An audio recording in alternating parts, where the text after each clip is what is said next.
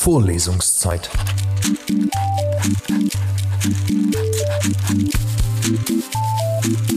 Der Geschichten-Podcast für jede Gelegenheit.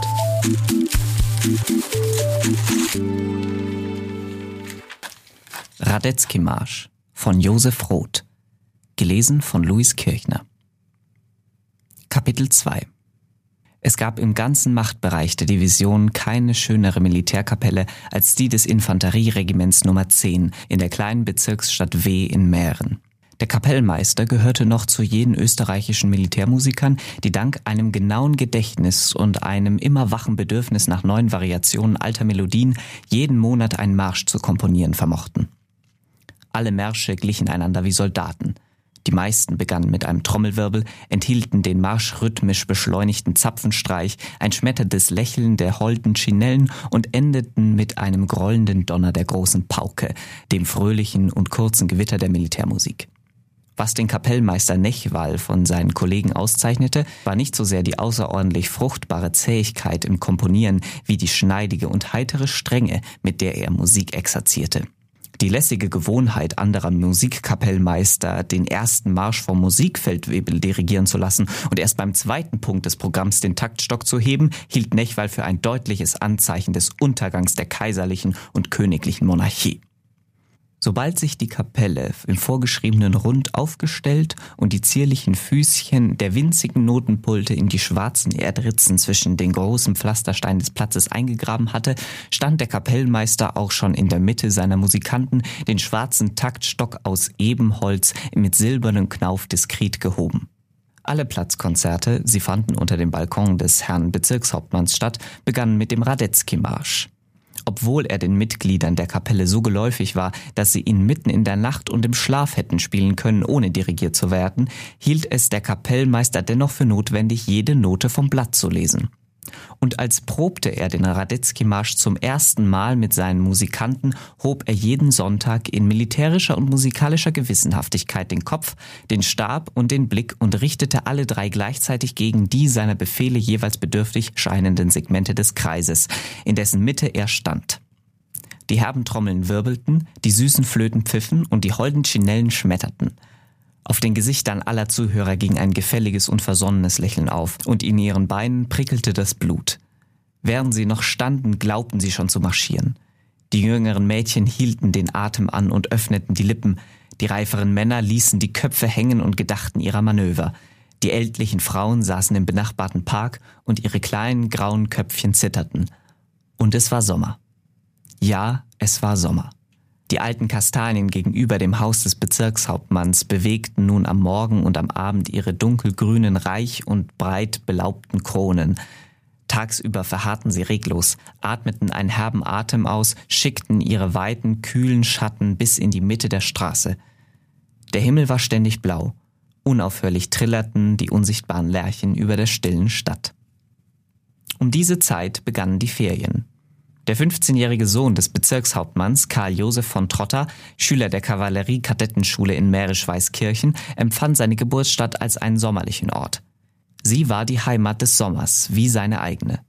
Weihnachten und Ostern war er bei seinem Onkel eingeladen. Nach Hause kam er nur in den Sommerferien. Der Tag seiner Ankunft war immer ein Sonntag. Es geschah nach dem Willen seines Vaters, des Herrn Bezirkshauptmanns Franz Freiherrn von Trotter und Sipolje. Sommerferien hatten mochten sie in der Anstalt an welchem Tag immer beginnen, zu Hause jedenfalls am Samstag anzubrechen. Am Sonntag hatte Herr von Trotter und Cipolle keinen Dienst. Den ganzen Vormittag von neun bis zwölf reservierte er für seinen Sohn. Pünktlich zehn Minuten vor neun, eine Viertelstunde nach der ersten Messe, stand der Junge in der Sonntagsuniform vor der Tür seines Vaters. Fünf Minuten vor neun kam Jacques in der grauen Livree die Treppe herunter und sagte, Junge Herr, der Papa kommt. Karl Josef zog noch einmal an seinem Rock rückte das Koppel zurecht, nahm die Mütze in die Hand und stemmte sie, wie es Vorschrift war, gegen die Hüfte. Der Vater kam, der Sohn schlug die Hacken zusammen, es knallte durch das stille alte Haus. Der Alte öffnete die Tür und ließ mit leichtem Gruß der Hand dem Sohn den Vortritt. Der Junge blieb stehen. Er nahm die Einladung nicht zur Kenntnis. Der Vater schritt also durch die Tür. Karl Josef folgte ihm und blieb an der Schwelle stehen. Mach's dir bequem, sagte nach einer Weile der Bezirkshauptmann. Jetzt erst trat Karl Josef an den großen Lehnstuhl aus rotem Plüsch und setzte sich, dem Vater gegenüber, die Knie steif angezogen und die Mütze mit den weißen Handschuhen auf den Knien. Durch die dünnen Ritzen der grünen Jalousien fielen schmale Sonnenstreifen auf den dunkelroten Teppich. Eine Fliege summte, die Wanduhr begann zu schlagen. Nachdem die neun goldenen Schläge verhallt waren, begann der Bezirkshauptmann. Was macht Herr Oberst Marek? Danke, Papa, es geht ihm gut. In der Geometrie immer noch schwach? Danke, Papa, etwas besser. Bücher gelesen? Jawohl, Papa. Wie steht's mit dem Reiten? Voriges Jahr war es nicht sonderlich. In diesem Jahr, begann Karl Josef, wurde aber sofort unterbrochen. Sein Vater hatte die schmale Hand ausgestreckt, die halb in der runden, glänzenden Manschette geborgen war. Golden glitzerte der viereckige, mächtige Manschettenknopf.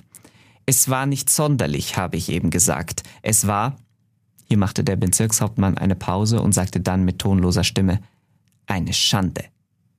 Vater und Sohn schwiegen. So lautlos das Wort Schande auch ausgesprochen war, es wehte noch durch den Raum. Karl Josef wusste, dass nach einer strengen Kritik seines Vaters eine Pause einzuhalten war. Man hatte das Urteil in seiner ganzen Bedeutung aufzunehmen, zu verarbeiten, sich einzuprägen, dem Herzen und dem Gehirn einzuverleiben. Die Uhr tickte, die Fliege summte. Dann begann Karl Josef mit heller Stimme. In diesem Jahr war es bedeutend besser.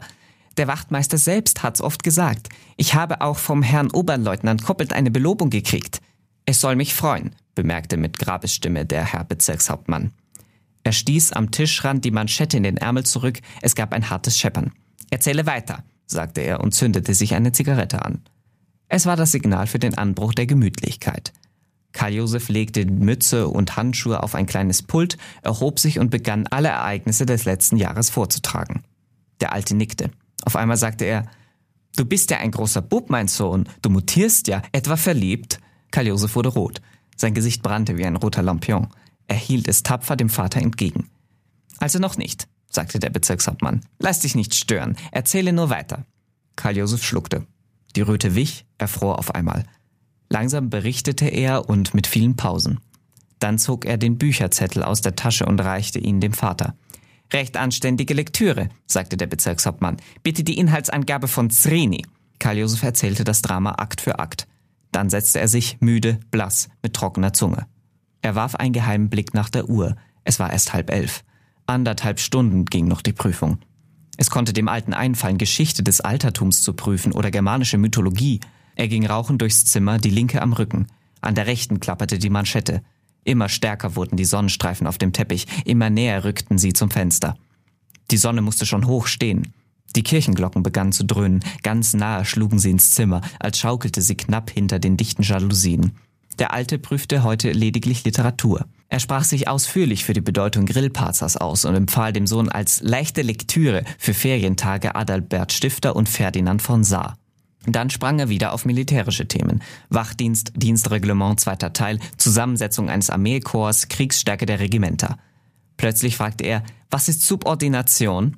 Subordination ist die Pflicht des unbedingten Gehorsams, deklamierte Karl Josef, welchen jeder Untergebene seinem Vorgesetzten und jeder Niedere halt unterbrach ihn der Vater und verbesserte, sowie auch jeder Niedere dem Höheren, und Karl Josef fuhr fort, zu leisten schuldig ist, wenn, sobald, korrigierte der Alte, sobald diese die Befehlsgebung ergreifen. Karl Josef atmete auf. Es schlug zwölf. Jetzt erst begannen die Ferien. Noch eine Viertelstunde und er hörte von der Kaserne her den ersten ratternden Trommelwirbel der ausrückenden Musik. Jeden Sonntag spielte sie um die Mittagszeit vor dem Amtshaus des Bezirkshauptmanns, der in diesem Städtchen keinen geringeren vertrat als seine Majestät den Kaiser. Karl Josef stand verborgen hinter dem dichten Weinlaub des Balkons und nahm das Spiel der Militärkapelle wie eine Huldigung entgegen. Er fühlte sich ein wenig den Habsburgern verwandt, deren Macht sein Vater hier repräsentierte und verteidigte und für die er einmal selbst ausziehen sollte in den Krieg und in den Tod. Er kannte die Namen aller Mitglieder des allerhöchsten Hauses. Er liebte sie alle aufrichtig, mit einem kindlich ergebenen Herzen, vor allem anderen den Kaiser, der gütig war und groß, erhaben und gerecht, unendlich fern und sehr nahe und den Offizieren der Armee besonders zugetan. Am besten starb man für ihn bei Militärmusik, am leichtesten beim Radetzky-Marsch. Die flinken Kugeln pfiffen im Takt und den Kopf Karl Josefs, sein blanker Säbel blitzte und Herz und Hirn erfüllt von der holden Hurtigkeit des Marsches, sank er hin in den trommelnden Rausch der Musik, und sein Blut sickerte in einem dunkelroten und schmalen Streifen auf das gleißende Gold der Trompeten, das tiefe Schwarz der Pauken und das siegreiche Silber der Chinellen. Jacques stand hinter seinem Rücken und räusperte sich. Das Mittagessen begann also. Wenn die Musik eine Pause machte, hörte man ein leises Tellerklirren aus dem Speisezimmer. Es lag durch zwei Räume vom Balkon getrennt, genau in der Mitte des ersten Stockwerks. Während des Essens klang die Musik fern, aber deutlich. Leider spielten sie nicht jeden Tag. Sie war gut und nützlich, sie umrankte die feierliche Zeremonie des Essens mild und versöhnend und ließ keins der peinlichen, kurzen und harten Gespräche aufkommen, die der Vater so oft anzubrechen liebte. Man konnte schweigen, zuhören und genießen. Die Teller hatten schmale, verblassende, blaugoldene Streifen. Karl Josef liebte sie. Oft im Laufe des Jahres gedachte er ihrer. Sie und der Radetzky-Marsch und das Wandbildnis der verstorbenen Mutter, an die sich der Junge nicht mehr erinnerte, und der schwere silberne Schöpflöffel und die Fischterrine und die Obstmesser mit den gezackten Rücken und den winzigen Kaffeetässchen und die gebrechlichen Löffelchen, die dünn waren wie dünne Silbermünzen, all das zusammen bedeutete Sommer, Freiheit, Heimat. Vorlesungszeit. Vorlesungszeit ist eine M945 Produktion. Ein Angebot der Media School Bayern.